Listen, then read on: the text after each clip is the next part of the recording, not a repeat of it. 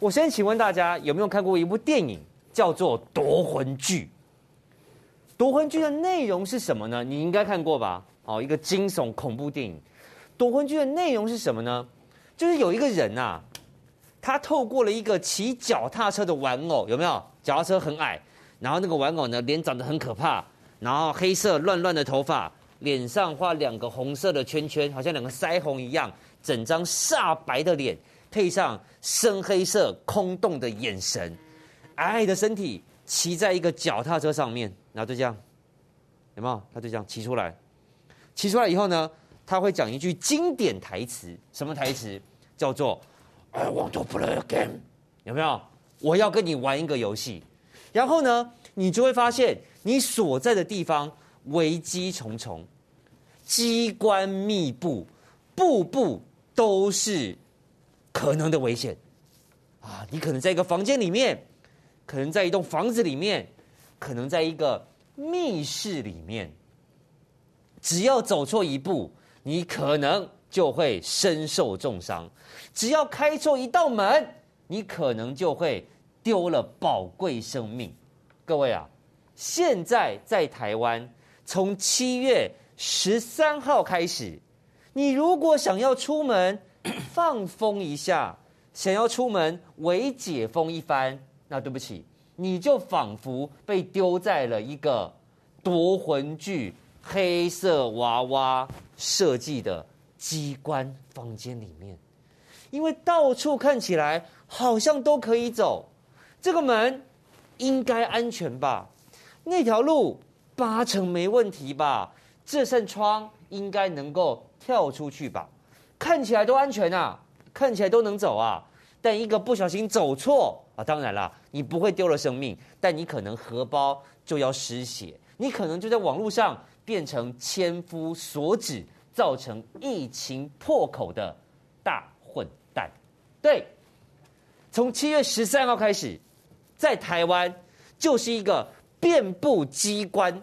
遍布杀人陷阱的夺魂锯房间，我能不能去打篮球啊？我能不能去钓虾子啊？我可不可以来打打保龄球呢？那如果不能打保龄球，请问撞球可以吗？我能够去游泳吗？我可以在大树下聊天吗？我可以去游乐园吗？我能够出团吗？九个人还是八个人？三个人坐小巴还是自己开车？还是我要包计程车呢？每一件事情看起来都可以，但每一件事情又好像都不行。我知道这就是你现在心里面的感觉。台湾现在就像是被夺魂锯娃娃设计的一个超级大房间，走哪边都怕有危险。好，你就是电影里面的主角，你现在要靠运气，你要靠智慧。要靠你的观察力来突破重重关卡，才有可能逃出升天，才有可能在不被处罚又不会染疫的情况之下，尽情享受微解封底下的美丽风光。到底是谁设计了这个房间？到底是谁让全台湾人必须要去玩夺魂锯一般触目惊心、步步？都可能是危机的游戏嘞。来，我们来看今天的这张电视墙，你觉得是谁呢？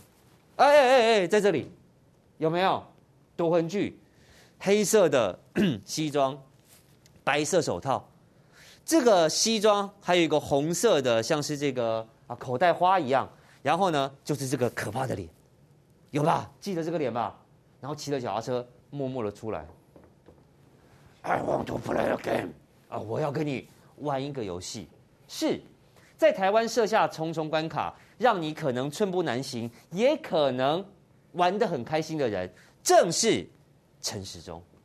他就像是夺魂剧里面的这个黑色娃娃，就像是夺魂剧里面那个躲在娃娃后面的坏人主角一样。他让你玩，他给你生路，你想赚钱行。你想要放风一下、解放一下也没问题。我告诉你规则，但我让你听不懂。我让你要想，我让你要观察，我让你要猜，我让你要碰碰运气，然后你做的这么多事情，有的可能可以，有的可能不行。这就是今天我送给大家的这张电视墙。I want to play again. I want to play again. 陈时中就是这个娃娃，你就是夺婚剧，可能第八集吧，哈，在台湾上演，正在台湾上演，你就是里面参加比赛或是参加游戏的主角。台湾怎么会变成这个样子呢？不止夺魂锯啊，我今天很多电影梗啊，各位，比方哦，很多这个恐怖片，不管是碰到僵尸啦，还是怪物啦，还是外星人呢，哦，有些地方你去了，嘘，不能讲话，好，比如说境界有没有？最近第二集很夯啊，不能讲话，否则你可能会有危险。有些地方你去了，眼睛不可以跟怪物直视啊，比如说山卓布拉克演的一部叫做《蒙上你的眼》。你可以看，呃，你可以摸，你可以走，你可以讲话，但是你眼睛不能睁开，睁开都会出代志。那像在台湾，在中国，我们叫什么？叫做僵尸嘛。你什么都能做，但是不能呼吸，哎，暂时停止呼吸，僵尸道长一眉道人。现在台湾就像是这样，你到这边可能不能呼吸，你到那边可能不能眼睛看，你到这里可能不能讲话。这就是台湾现在整体的氛围，你要不要去？我要去啊！可是去了有没有危险？有啊！哦，不但可能被罚钱，还有可能染疫得病，怎么办呢？除了旅游 让人一肚子火之外，来在娱乐的部分，在娱乐的部分哈，来记者说开放电影院，但家中群聚看电影不行。他说可以哦，其实一家人看电影可以，但是希望加上邀请来的宾客合计不超过五个人。电影院里面要要求梅花座，全程戴口罩，相对是可以被监督的。我跟你讲，光这句话我就有非常非常大的疑虑。看电影的时候哦密码呢？嗯，请问你要怎么监督这个人有没有偷喝水？你要如何监督这个人有没有戴口罩？我真的不知道，我真的不知道。在我我当然不是说电影院不能开放啦，哦，大家都很辛苦啦。可是你要怎么要求民众在电影院里面戴口罩呢？你要如何监督？你有没有把口罩给拿掉呢？这根本就做不到的事情嘛！怎么监督？我进去的时候戴，然后看一看，看一看，哎呦，好好热，好热，我把它拉下来一点。你要怎么监督？它是完全无法被监督的。好，另外在运动教学的部分，开放健身房，但是幼儿园补教不开放，很矛盾吧？来，陈时中的金句出现了，矛盾的事情也不能说没有，对，他都知道矛盾的事情有很多。幼儿园不开始，因为人多也会群聚。你在说什么啊？幼儿园里面的人会有健身房馆长健身房里面人多吗？对啊。幼儿园里面的人会有那种明星教练带地方妈妈跳 大妈舞广场舞人多吗？会有美食街多吗？对，会有美食街多吗？完全不合理啦，真的完全不合理。你不开放安亲班、补习班，真的一点都不合理。来。至于健身房，我们要求一定要做的就是，不是一辈子不能人与人的接触，而是要短时间内避免这样的接触，这是不得已的情况下的规定，满足大家的一些希望，但也不增加感染的可能性。你写的公啥啦？你到底在说什么啦？然后今天我们还找到一个资料，他说哈，这个呃游泳池为什么不开放？哦，陈时中的说法哦，我没有诬赖他哦。他的说法是什么？他告诉你哦，因为游泳池，呃的人比较多，健身房的人比较少，所以他觉得游泳池不能开放，健身房可以开放。他的说法是这样，他的说法是这样。但是今天我们去查了，在同一个运动中心里面，游泳池跟健身房在规定上，它的。人流人这个这个能够放最多人的数字哈是一样的。换句话说，如果你要管制健身房，你能够管制人流或是这个 人人容量，那在游泳池你也一样可以。不，游泳池因为你会有分泌物。对，所以你就直接告诉我说游泳池没有办法戴口罩啦，谁戴口罩游泳？对。对，那你讲的什么狗屁烂理由？对啊。那我想请问，那如果我戴氧气筒嘞？我有钱啊，送啊，我戴个氧气面罩，然后挂氧气筒。这种行为指引啊，嗯，我从来没有听过美国官员在解释。对，解释就是表示你写的完全不清楚嘛，你才要解释嘛，本来就是嘛，我看不懂嘛。我刚刚讲那个夏威那个火龙露露，人家一公布就是清清楚楚，对嘛？哪些场所可以啊？不然就是多少人，他就只有这个逻辑而已。嗯，就是可以，不然就是多少人。那至于你的活动内容，他根本就不管。对，这样才就是清清楚楚嘛。那每一个大家都要问你，就表示你写这个根本就是。自己爽的嘛？我跟你讲，亮哥不止哦，观众朋友，你有没有注意到？不但每一个我们都要问，而且他再度回答，你还是听不懂，对嘛？根本没有任何的标准可以遵循呐。哦，来，颜值，我跟我跟你讲，你知道为什么我那题我可以答对吗？因为我完全知道你要去理解陈思中的话，你要靠记忆。你要去背诵他的，因为你不能用逻辑推演，嗯哼，因为他的每一句话都常常自相矛盾。陈思中就是一个矛盾的人啊。陈思中如果他是日本人，他一定会去参加矛盾大对决啊。就是我，我觉得你你不觉得他讲的很多话都是自打脸吗？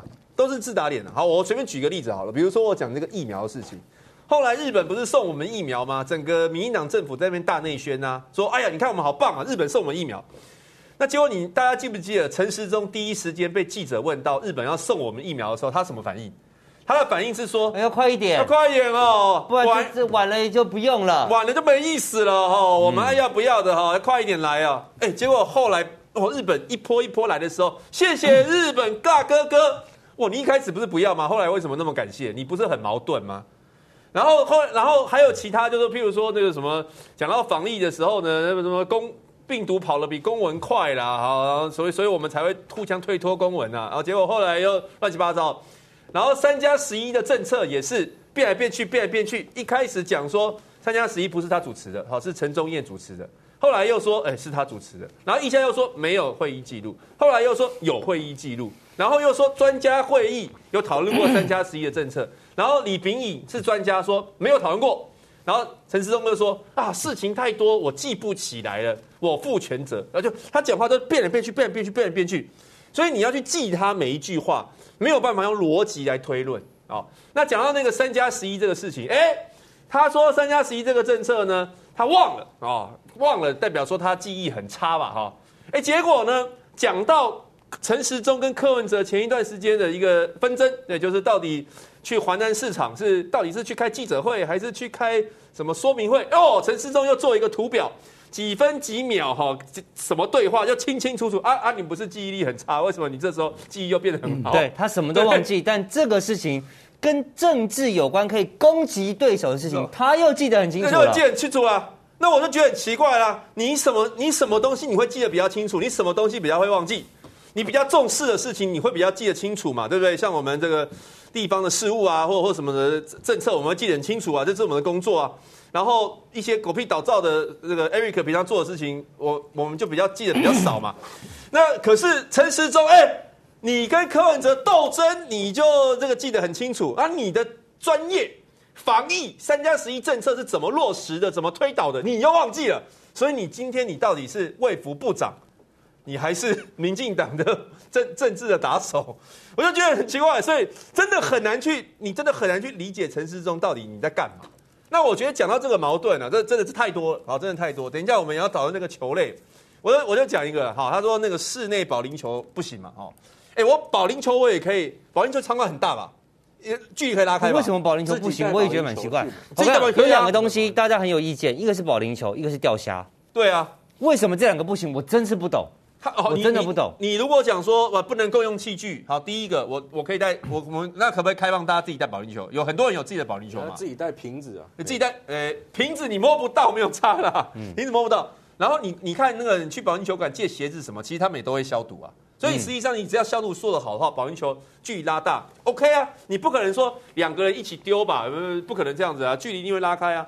啊，高尔夫球可以。那高尔夫球我可以理解，是因为它它可能因为它室外嘛，室外，然后这个就距离距离比较远，距离比较远。哎，可是高尔夫球也会有时候也会群聚啊。你看很多很多生意人都喜欢一边打高尔夫球一边谈生意嘛，对不对？那怎么可能说，哎，王董，你这个业务到底怎么样？不可能嘛，你一定会比较近嘛，而且你后面可能会跟着球童啊。就是其实原则意思很简单，就是说一旦你开放，很多事情是你管不了的。对，比如说你说高尔夫球可以，那请问打高尔夫球的时候，旁边都二十四小时有人在监视吗？是吗？你说游乐园可以进去玩，但是在健身房你却不能够用同一个机器。那我想请问一下，当小朋友去做了旋转木马，下一个小朋友就不能做了吗？他是不是同一个旋转木马？他是啊。当小朋友去做了这个荡秋千，他摸了荡秋千，他做了荡秋千，他玩了这个荡秋千，所以下一个小朋友就不能去玩这个荡秋千了。这个荡秋千就必须要消毒，在有人消毒之前，通通不能做。那我再请问，咖啡杯，好，坐在杯子里面转啊转啊转啊转的，咖啡杯这么大，一个咖啡场地里面有这么多的杯子，每一个杯子这么大，我想请问，如果按照指挥中心的说法，可以啦，下一群人可以玩，但是这群人玩完之后，下一群玩之前我要先消毒，我想请问。光咖啡杯要消毒多久？光一个杯子这么大，你要喷酒精把内外擦完，它有几个杯子在一起啊？哎，一个杯子里面可以坐三个人呢，小一点可以坐四个人呢。这么大的咖啡杯，它可能 一个 set 一个游乐游乐的设施里面，它有五个、六个、七个、八个这么大的杯子，你要怎么消毒？那你开放了，难道你一整天咖啡杯只开放一次吗？云霄飞车，刚刚元之讲到，云霄飞车这么多座位，请问你要怎么消毒？你要叫十个工读生冲到车上去拿酒精到处喷，拼命擦，拼命擦吗？根本是不可能办到的事嘛。那既然在户外的所谓这个游乐园，你没有这么多严格的规定，那为什么在室内的健身房，啊没有消毒不能用啊？一个人只能用一个机器，这些逻辑到底在哪里呢？到底在哪里呢？也难怪各位来，我想请问了，到底谁敢听陈时中的话？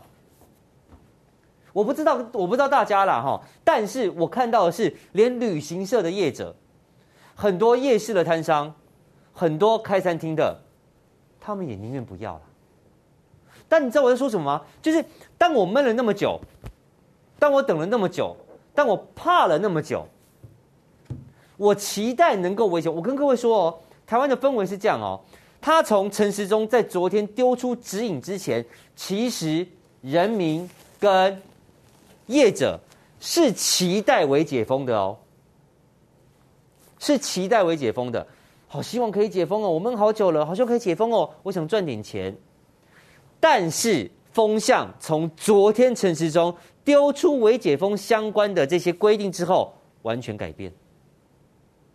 所以这个微解封的所谓指南到底有多可怕？可怕到让本来想要解封赚钱的业者。让本来想要解封、出门散心的民众，在听了你的指引之后，直接打枪。那算了，你别解了。这就是问题所在。从我很想到听完你的指引，变成我都不要了，我不赚了，可以吧？我继续关在家里，可以吧？你别乱搞就好。你就知道这样子的微解封指南有多可怕，有多可怕。来，矛盾的是不能说没有，连陈时中你自己都知道，那你还敢丢出来？你说，如果你是柯文哲，你是侯友谊，你是郑文灿，你是陈其迈，你是卢秀燕，你敢吗？来，柯文哲说：“我看电视才知道中央微解封，也没有事先通知，也没有商量。”就科学的角度来说，脱口罩群聚吃饭是最危险的。侯友谊拍谁直接打枪，新北餐厅境内用，尊重中央指引，但地方有地方的考量。开第一枪的不是柯，不是侯，是郑文灿。郑文灿在昨天第一时间看到这个智障微解封指南之后，直接告诉大家。餐厅暂不开放内用，参考北北基的政策推动，北北基桃一致性是必要的。第一个讲的不是柯文哲哦，也不是侯友宜哦，是郑文灿哦，是大阿哥哦。来，陈其迈担心微解封变一窝蜂哦，这是我难得帮我们暖男按赞，好不好？餐厅不开放内用，也不鼓励跨区移动。卢秀燕，夜市境内用试吃，也不准边走边吃。餐厅跟进双北，直接境内用。在六都里面有五都，至少五都目前的态度是完全不甩你陈时中啊。双北以外呢，大家有看到今天新闻，宜兰告诉你说，拍谢我们这十几个景点我通通不开放，另外来，不要。台东告诉你，如果你爱台东，就不要微解封，你爱台东就不要来玩，就不要来玩，好不好？全台湾剩下一个人。很听中央的话，他是我的好朋友，但是我想他最近可能又要遭遇所谓的政治危机了。这个人叫做黄伟哲。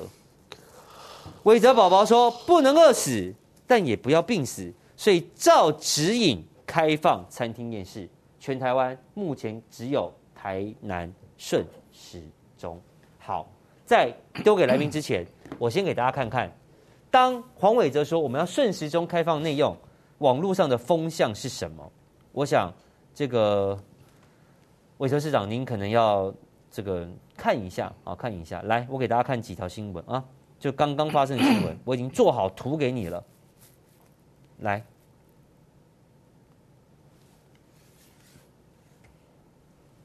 看到了吗？这边，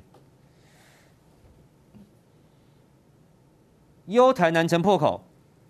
看到了哈，来，来，优台南城破口，反对内用声量灌爆脸书，黄伟哲回应了哈，说除了六都之外呢，台南市顺时钟，其他通通逆时钟。很多网友反而担心，不是觉得说哇，台南要开放了，送了，我们去台南玩，好棒哦，好，反而担心台湾台南成为破口，在今天晚上纷纷涌入市长黄伟哲的脸书，求市长三思，维持。外带禁止内用，否则开放后出现疫情，谁要负责？那他们应该去灌指挥中心呢？对，我就要这样说。本来就是啊，我正要这样说。我请这些台南的朋友，我给大家看一下这些留言哈，来，来，等一下，等我一下，我找找一下，给大家看一下这些留言。来，我知道你们都害怕，我来这边。来啊！看吓我一跳，我以为是林佳龙嘞，跟阿吉雷公来支持开放内用，台南商家的命也是命。好，这里是有人支持。来，下面市长，请再认真考虑一下，台北的疫情没有控制住。好，麦来鸾，麦来鸾，来下面，来看一下下一张啊，下一张在，来，大家来看，看看这些网友心声跟你一不一样哈。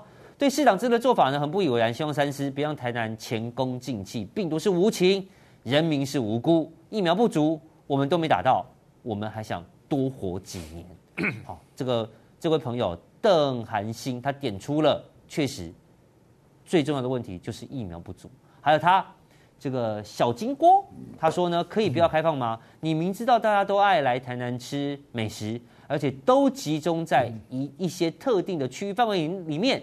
小吃又是最难控管的这个人潮分流，不像餐厅那样，而且一定会有一堆人解封跑来这里住，那你是要我们这些在地人怎么敢出门呢？市长，你想想在地人的安危啊，这是台南很多朋友的心声。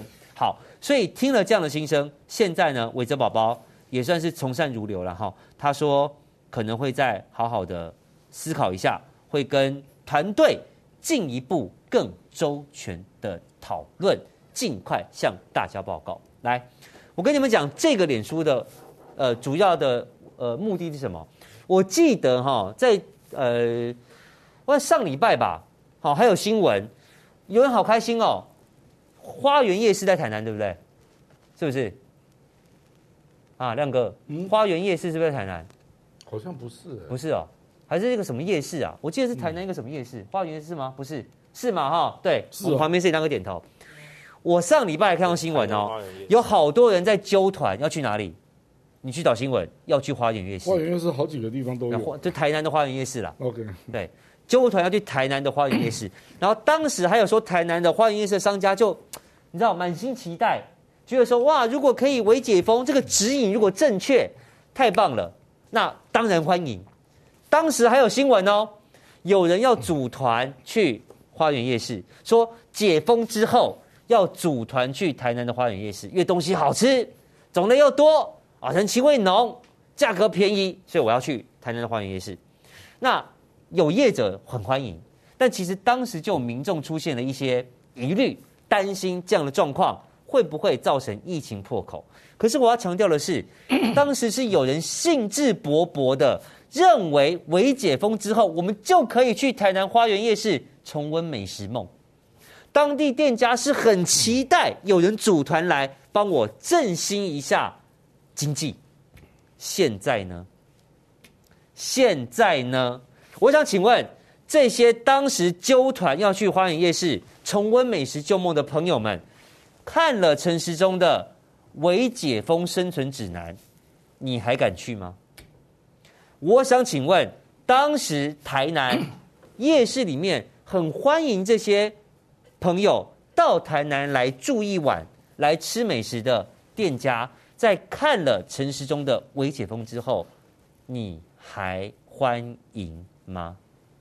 那个，我觉得这个还是因为你定义的不清楚，才会导致后来都是让舆论来来主导一切嘛。啊，比如说他这次的基调叫什么？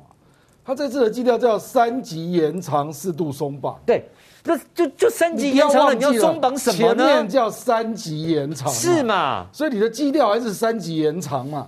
我刚刚一直在讲夏威夷啊，我说夏威夷火龙噜噜，我我现在举例，我现在举具体的例子，你就比较清楚人家的做法啊。比如说餐厅啊，夏威夷它就火火龙噜噜这个城市了，他就说七天的平均的确诊如果超过一百，那餐厅里面最多只能够有五个人，而且这五个人必须是一家人啊。那当你的确诊是五十到一百，这个叫第二级了啊。五十到一百就是降低了嘛，那餐厅里面就可以有五个人，然后你不是一家人，OK，然后如果你的确诊是二十到四十九，那你的餐厅里面就可以有十个人，然后接下来呢，就是要疫苗打到五十趴以上，嗯，那餐厅里面可以有十个人，外面可以有二十五个人，他就从二十九到五十都是维持一样的。这个人数，但达到五十趴以上，他立刻加人。打疫苗率，打疫苗率，他立刻加人。那如果疫苗打到六十趴，那就是里面可以有二十五个人，外面可以有七十五个人。你看人家定的标准多清楚，就你就知道你是哪一个级别，你就该守哪个法嘛。哪有说什么？呃，你内用，哎，内用到底要怎么做啊？梅花做、新梅花哥，人家根本不管你到底是怎么接触嘛，没错，还劣待机嘛。那那餐厅自己会想办法去处理这个事嘛？那人家这样定就清清楚楚嘛，所以不会有疑问嘛。比如说他这个红龙路的指引一出来，那大家就是照办啊，就是这样啊。就美国人的指引都是这样子的，都是清清楚楚的。那你搞那种不清不楚的，比如说你中央就只有讲说啊，餐厅可以适度内用啊，只要符合人流管制、梅花座、戴口罩。那个有隔板呐、啊，就可以开放内用。他、嗯、不是这样讲吗？嗯，结果六都通通都不要。结果黄伟哲肯定要说了，是嘛？那中央怎么不介入呢？中央怎么不跟他讲说，哎，我说可以内用哦，你只要做好人流管制，然后隔板做好，梅花座，梅花座是可以开放的。嗯，为什么他不敢坚持？因为他根本不知道怎么做嘛。嗯。或者说，哎，这三个条件难道不容易做到吗？其实很容易啊，其实可以哦，很容易做到啊。嗯，梅花座人流管制跟隔板，这有什么难的呢？我台北市有很多餐厅都这样做啦。你说那个喜来登会做不到，怎么可能？你们现在你们现在三个就是这样啊？是吗？口罩距离，所以中央讲的规定实际上已经很清楚了。嗯，就说这三个规定只要你们符合就可以做了。嗯，哦，那美美国规定的更细啊，因为美国的规定它有根据来源，是吗？但这个完全没有。他就说确诊多少人以上，对，然后是几个人几个人几个人，对，或者打疫苗打到几趴以上可以更开放，嗯，他就分成五级嘛，嗯，哦，哎，这个真的是很，这个才叫科学嘛，这个真的是科学。你如果说你中央明明就规定餐厅符合这三个标准可以内用，结果六度的市长都跟你说我我做不到。那你这样还叫做防疫吗？那你你定的那三个标准，我们且不要讲打脸了，你你那三个标准就等于没有说服国人嘛，嗯，对不对？国人还是害怕嘛，国人还是认为说餐厅内用，即使你有梅花座，即使你有隔板，即使你有人流管制，还是很危险啊，对，对不对？那就很奇怪了。那请问到什么时候你才可以说服老百姓嘛？所以你是不是要把话讲清楚？你干脆就讲说，我们疫苗施打率超过二十趴就开放，对，好不好？二十五趴就怎样？对，你要不要这样讲？五十趴就怎么样？那请你把话讲讲死一点嘛，不然我们现在确诊已经低于三十了呢。嗯哼，低于三十，你连里面要开放五个人吃饭你都怕，嗯，有隔板哦，你连这样都怕，那到底？那我们防疫的科学逻辑是什么嘛？你告诉我啊！齐大哥，我跟你说，比如说我们都是心理学在作祟啊！哎，对，哪哪有一个国家防疫是用心理学的？没有科学，防疫一定要根据科学，所以你要给我一个数字嘛？你就要告诉我说，好，如果我们确诊人数低于周平均低于多少人以下的时候，或者是我们疫苗施打率到我觉得不能用确诊人数，因为我觉得要用疫苗施打率，好嘛？那我这个我也同意了。假如说到七月底，我们超过二十五趴嘛，嗯，那是不是就是开放嘛？嗯，就是按照这个我同意中央这个逻辑来开放，非常同意，对不对？嗯、那如果疫苗施打率到了四十趴，啊，又可以进一步再开放更多一点，嗯嗯，五十趴、六十趴，你我我我们现在只是讲一种逻辑啦。我只是说，那那个夏威夷市场一开始也不是这样了，嗯，它是后来有到五十趴，有到六十趴嘛，啊，可是一开始也是用确诊数了，嗯。因为一开始他们也没打那么多疫苗了，对。可是他们也知道大家做生意很辛苦，所以就会有那个确诊大于一百人啊，然后五十到一百啦，还有二二十五到四十九啦，有这三个阶段嘛，人家也是经过的啦。嗯。可是人家就是清清楚楚，不会有模糊之处了，对，你知道吧？那它下面也是一样，就根据这三个指标这样一路下来，比如说高尔夫球可以开放几个场啊，嗯，几个 course 啊，嗯，呃，打六个洞可以啊，嗯，这标准都是这样啊。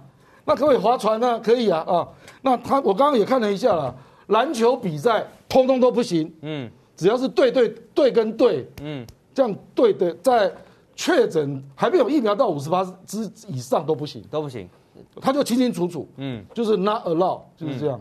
那有的就是，呃，可以有多少人，多少人，人家都写的清清楚楚的，啊，嗯，所以没有所谓的科学根据的清哦，这个对嘛？人家这样才是科学管理防疫嘛？你怎么可以说，我我陈时中我指挥中心共认为一个标准，说餐厅内只要符合三个条件可以内用，结果六都全部推翻？对，那那我们台湾以后要遵循什么来防疫呢？根据心理学吗？还是根据政治投票？江哥，我跟你说哈。我觉得啦，各位可以听这个佑正的分析哈。我觉得，之所以中央这么做，民众心怕怕，业者心惊惊，地方不开放，只只有三个字，嗯，叫做不信任。来，什么叫不信任？首先，我们先撇开地方政府，我讲业者跟业者中间，餐厅业者觉得我可以做得很好了，就像那个讲的，其实不难，一点都不难。弄隔板嘛，嗯，限制人进来嘛，对，消毒桌面擦一擦，都都都都都什么难？对，但对不起，我不信任旅游业者啦，我怎么知道他们带来的人有没有乱七八糟、歪勾起错？我也惊啦，懂我意思吧？旅游业者觉得说好啊，一台车上面放三个人，大家梅花座加司机，其实也不难呐、啊，但为什么成不了型呢？因为司机会怕你们旅游业者带上来的人也有问题。所以是产业同一个产业之间彼此的不信任，餐厅会怕旅游业者带来的人，我不知道是谁呀、啊，我会怕。你这样怎么防疫啊？对，所以那你听我说，我们常常都是听到不认识不特定的人呢、啊。这就是同一个产业之间的不信任。再来，地方跟中央彼此也不信任。至于不信任的原因是什么？我觉得有很多的揣测。比方，我觉得你的防疫指南超烂，这是一个。比方。我知道现在的疫情根本不如你所公布的如此稳定，所以我不敢开放。陈其迈，不然呢？不然亮哥，你告诉我，哎、欸，八天加零呢？拜托你就可以报个西瓜出来了，啊、你也没报西瓜，那八天加零，你怕什么？你是不是知道八天加零，或者是指挥中心这个数字到三十以下？昨天十八确诊，这个数字有问题，所以你们根本不信任中央给你的指南。或者是不信任中央给你的疫情资讯，所以就算中央把话讲得这么白，你也不敢开放。再来，人民，对不起，我不是不信任业者，我也不是不信任政府，但我不信任陈时中。最简单，亮哥说的，我没有疫苗啊。哎，你想一下哈，今天是很厉害，很刚好，天佑台湾。好，用逼的，用骗的，威胁利诱，七月底才可能勉强达到二十趴，二十五趴真的难了。我们算二十趴了。好，二十趴啊，我们开放一点点，下一次开放叫做四十趴，请问要等多久？嗯，等到年底哦，年底要四十趴啊，终于可以再开放一点点。二十八至少是一个科学的标准。是啦，对对是啦，只是我的意思是说，美国可以这么做，嗯、是因为它的疫苗的这个施打率很快。当然了，嗯、所以它的它一下从二十趴。到五十趴，他可能一个礼拜，他可能两个礼拜，甚至一个月，他到了。所以这个月我开放一点，下个月我可以开放更多，这样子对业者来说才是有意义的。你讲的是那个期望值啦，啊，可是美国是五个阶段啊。我刚刚已经跟你讲，对对对对对，就是前面也是没有疫苗的啊。当然，我说有疫苗之后了。对对对对对，那是四跟五阶段，对，就超过五十跟超过六十。那前面它是用周。